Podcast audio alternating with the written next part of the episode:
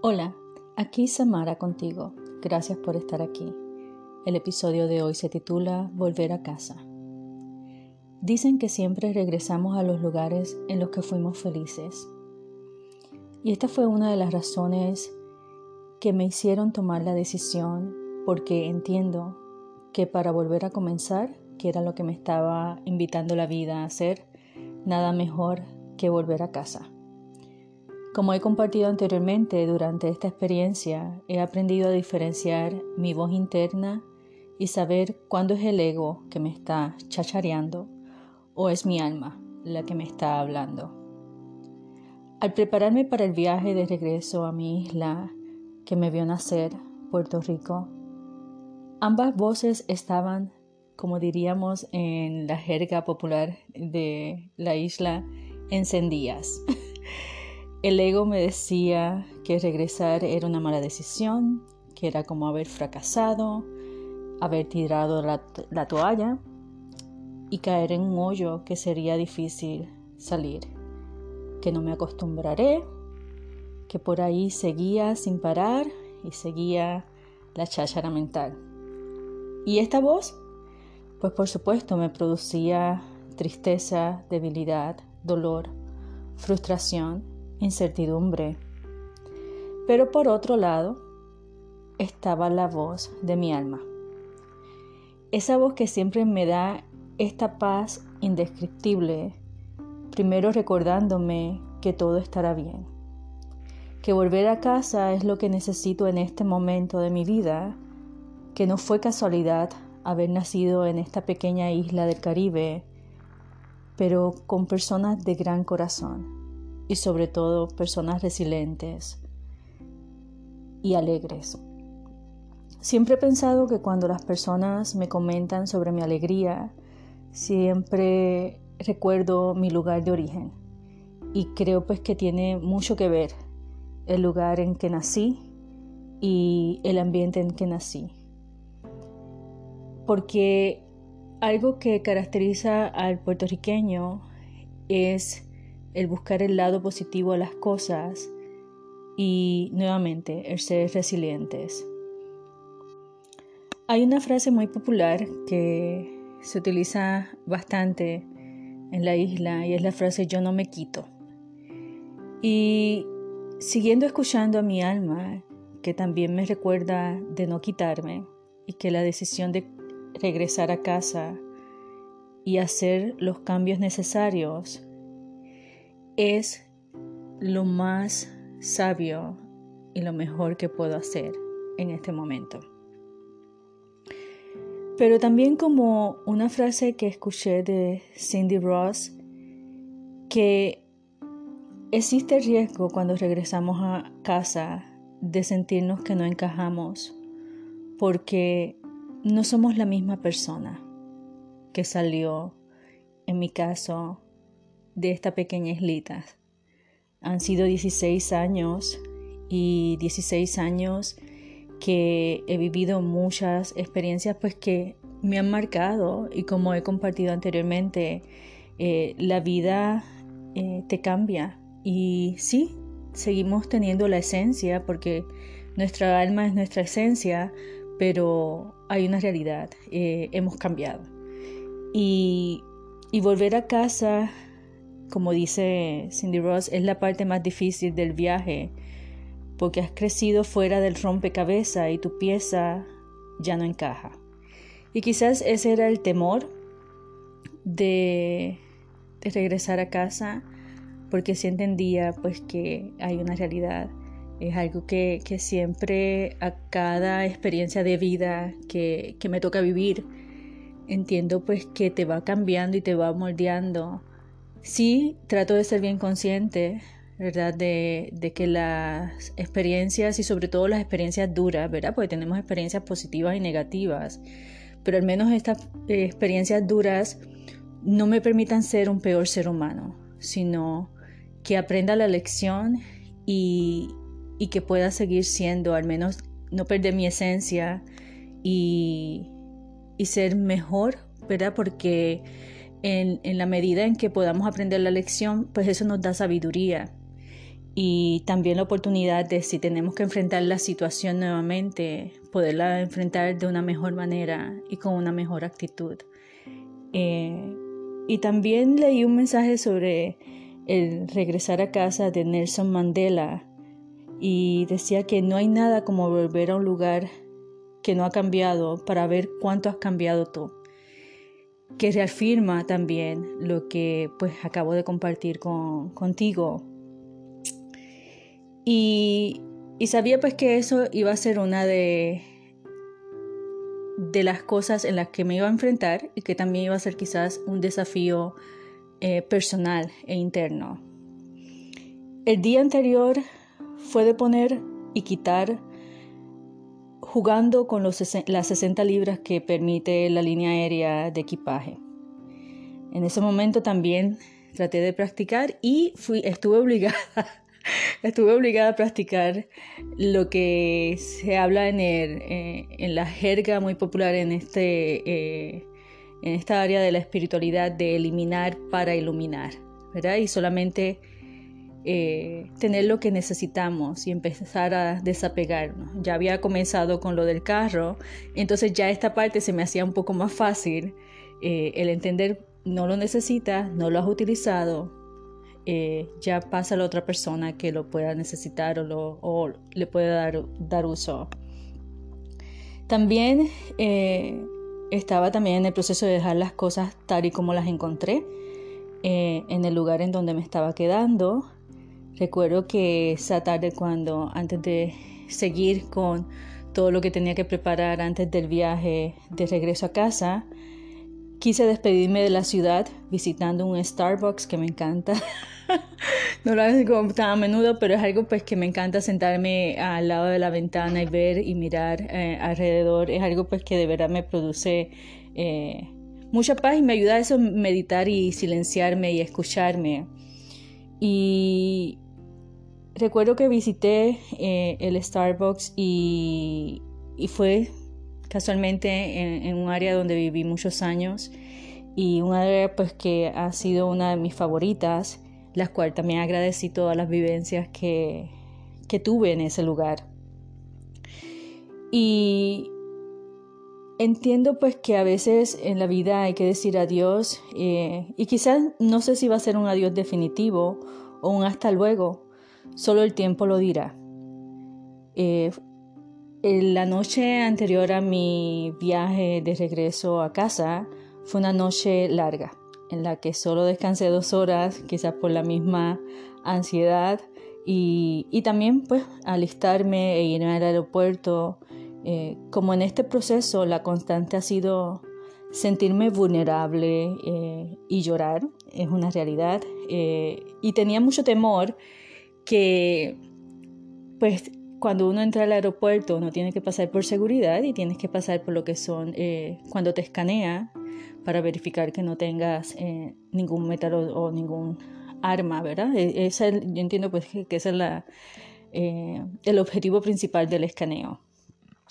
Y recuerdo pues que yo le había preguntado al doctor si ellos daban un tipo de carta o algo así para explicar pues si sonara el detector de metales, eh, que uno explicara pues que uno tiene eh, pues, eh, los, el equipo de osteosíntesis instalado pues en mi caso en el tobillo. Y él me dijo que no, que eso no, no se daba ninguna, ninguna carta de nada. Entonces, ese era uno de mis miedos del pasar y que sonara y que yo tuviera que explicar y que ya yo, ya yo en mi mente, como somos, ¿verdad? El poder de la mente, ya en ese momento yo decía, yo me voy a poner a llorar, o sea, me va a dar sentimiento y me va a poder llorar, o sea, eh, entonces yo pienso que eso fue una de las cosas que, que me ayudó eh, y de la cual estoy agradecida, pues que ahora la tecnología, yo entiendo pues que sí ellos se daban cuenta pues que sobre todo por la, cara de, seguridad, bueno, al menos esa fue mi percepción, que puede estar errónea, ¿verdad? Eh, pero ellos pues me decían eh, pasar, o sea que, eh, pero tú notabas, tú notabas y sobre todo pues que miraban al, al, tobillo izquierdo. Pero al no sonar yo sentí esta quizás alegría, pero más que todo tranquilidad. Eh, porque era algo pues que, lo tenía en la mente y me daba mucha ansiedad, sobre todo por el hecho de que eh, tengo que admitir que al este proceso ponerme tan vulnerable, eh, hay momentos en que no quisiera llorar, pero lloro porque estoy muy sensible. Entonces acepto eso porque hay que aceptar y procesar los sentimientos tal y como son. Y, y yo pienso que también es una parte bien importante en todo este proceso el yo eh, aceptar lo que siento, sentirlo, eh, validarlo y no esconderlo. Quizás para eh, algunos miembros pues, de, mi familia y también amigos, como siempre me han visto como fuerte, como que esto de verme llorar no, no les gusta, pero recuerdo que, que, lo compartí con una amiga, o sea, necesito llorar y lo necesito hacer. Y, yo pienso que a veces también, o sea, no tenemos que pedir permiso eh, y también entender pues que quizás hay personas que no saben cómo manejar la situación de ver una persona llorar y sobre todo una persona pues que ellos siempre han visto tan fuerte, eh, quizás es algo pues que, que, y es cierto, o sea, inclusive me incluyo yo misma, que pues ver a una persona llorar, ver a una persona en dolor es algo pues que es difícil eh, pero sí creo mucho lo que es el poder de la presencia, solamente el estar eh, es, es suficiente. Y pues nada, siguiendo con la, la historia de ese día, eh, pues recuerdo pues que al, al pasar pues agradecí a Dios que al pasar no sonó y pasé el punto de seguridad sin ningún problema. Solo perdí un jarro de miel que no cumplía con las onzas permitidas, eh, pero no pasó nada. Recuerdo que me subo al, hay un trencito que te lleva a lo que son las salidas de, los aviones. Y pues tuvo un regalo muy especial. Eh, es como dice Albert Einstein, ¿verdad? Podemos ver todo como eh, cosas pues, que suceden y ya, o podemos ver todo como un milagro que está pasando frente a nosotros. Y yo de verdad que eh, yo pienso que, por lo menos en mi caso personal, para mí el optar por ver las cosas que van y tienen un significado más allá del que yo puedo entender y que no están pasando por casualidad, eh, pues me da mucha esperanza y mucha paz. Y también entender y recordar que todo es perfecto tal y como es. Y que si estoy regresando a casa es un propósito que no lo voy a ver el mismo día que llegue, eh, lo voy a ver eventualmente con el tiempo y los días en que, esté allí. Entonces, Dios, como siempre, me sorprende con un regalo para recordar siempre. Eh, estaba junto a la amplia ventana de la parte de atrás del tren y creo pues que inclusive el sentarme allí no fue casualidad eh, y disfruté de un hermoso y majestuoso amanecer. Cuando llegué a la salida, eh, busqué el significado espiritual de los amaneceres, porque, como mencioné anteriormente, tengo la seguridad que no fue casualidad, pero sí causalidad. Y sucedió pues con un propósito. Y aquí les comparto lo que encontré. Eh, la palabra amanecer nos recuerda que cada día amo nacer. O sea, el ama y el nacer sería amar nacer. Y nos invita de nuevo a amar el nacer, amar el comenzar de nuevo, con la fluidez que lo hace la naturaleza, aceptando cada posibilidad de cambio y reconociendo en estos movimientos la belleza que hay en ellos, la posibilidad de generar grandes comienzos y de encontrar nuevas posibilidades existenciales en ellos.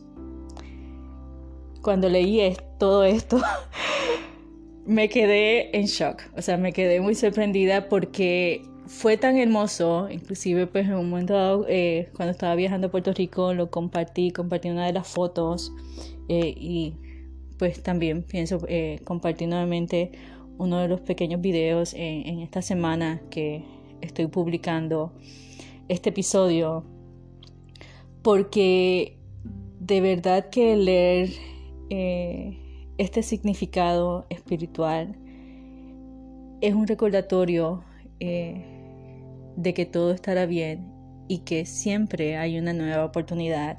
Como dice, eh, que la naturaleza fluye y eso es lo que la vida en este momento me está invitando a hacer, a fluir con ella. Y la realidad fue que cuando lo leí, mi paz se fortaleció aún más y se añadió la alegría de volver a ver a mis hermanos. Eh, y recuerdo que cuando llegué a Puerto Rico, eh, que fue un viaje pues eh, muy tranquilo. Eh, yo de verdad cuando los viajes hay mucha turbulencia me da mucha tensión, pero este viaje fue muy tranquilo. Al otro lado pues me estaba esperando pues mi hermano menor que me iba a recoger y el, el, hermano que me sigue, que nos invitó pues a comer y a encontrarnos, lo cual también agradezco porque yo sé que él es muy importante de trabajo y a pesar de que llegué un sábado, él estaba trabajando. Y pues sobre todo pues eso se agradece más el sacar el tiempo para, para hacer un momento de compartir y también de hacer memoria, ¿verdad? Que siempre eso es lo que nos da la oportunidad. Y pues recuerdo que mi hermano me recogió en el aeropuerto y fuimos a encontrarnos con mi otro hermano y pasamos un grato momento, eh, compartimos, eh, nos reímos como siempre cuando estamos juntos, siempre surgen eh, ese lado jocoso y sobre todo de mi hermano menor. Y, y se siente muy bien, ¿verdad? Sentir a los tuyos cerca y sobre todo eh, mis hermanos siempre han tenido una característica muy especial y es que siempre me han hecho sentir protegida y segura. Eh, y siempre eso es algo que siempre les voy a estar agradecida toda la vida. Y esta no ha sido la excepción. Y, sobre todo siempre también han estado ahí, siempre dispuestos a expresar su cariño, su lealtad, eh, que es algo pues que para mí y sobre todo en este momento es bien importante. Y, y sobre todo el, el saber que ese momento, aunque era pequeño, eh, yo entiendo pues que los tres lo apreciábamos. Y, Recuerdo que pasé solamente un pequeño susto y fue que fue, me fui al baño y dejé mi, mi cartera, eh, mi cartera pequeña, y mis hermanos estaban envueltos hablando, pues eso nos pasa cuando nos encontramos. Yo pienso que eso pasa en todas las familias, ¿verdad? Cuando lleva mucho tiempo de, no haber visto a, un familiar y, eso es hablar y hablar y hablar y... Eh, y es una sensación muy bonita. Pero cuando regreso y le pregunto la cartera, ninguno sabe yo, oh, wow. Entonces, eh, también me hizo sentir muy bien porque a pesar de que era un sitio tan concurrido, eh, era pues, un restaurante un centro comercial grande en Puerto Rico, eh, alguien encontró la cartera y la entregó a, a la persona pues, que te recibe en el restaurante en la parte del frente. Y no faltó nada. y es como yo digo, a veces eh, eh, prestamos tanta atención a, lo negativo que se pueda decir, pero esas noticias buenas no salen, ¿verdad? Porque no venden.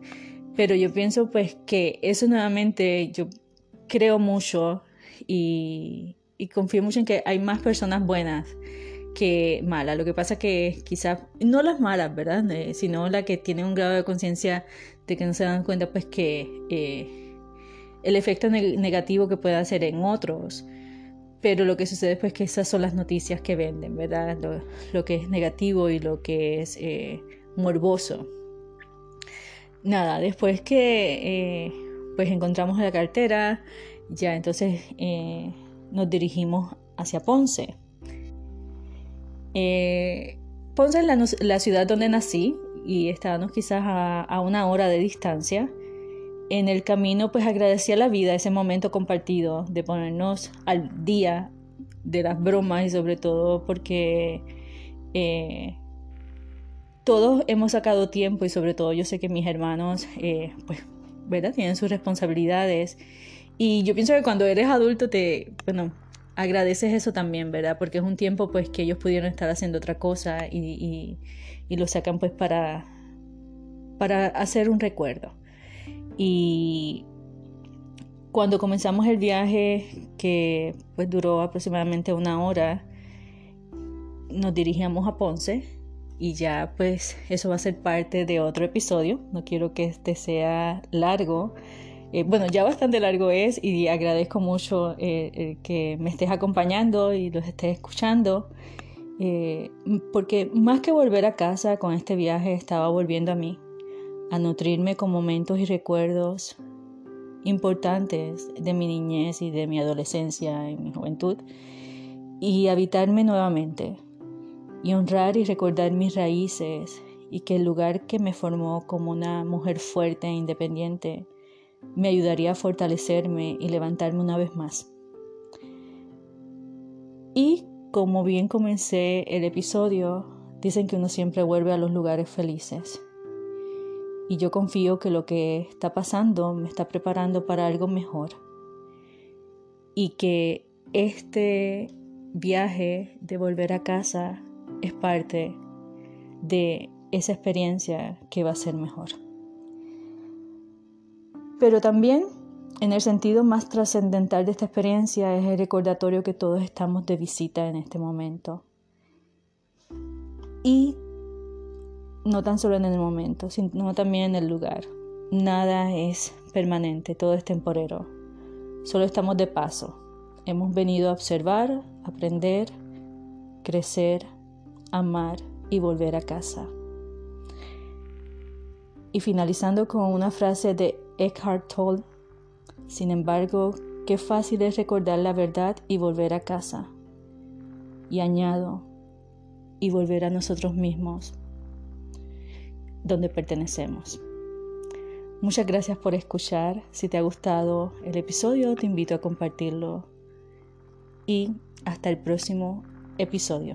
Y recuerda, no importa las circunstancias, brilla intensamente. Adiós.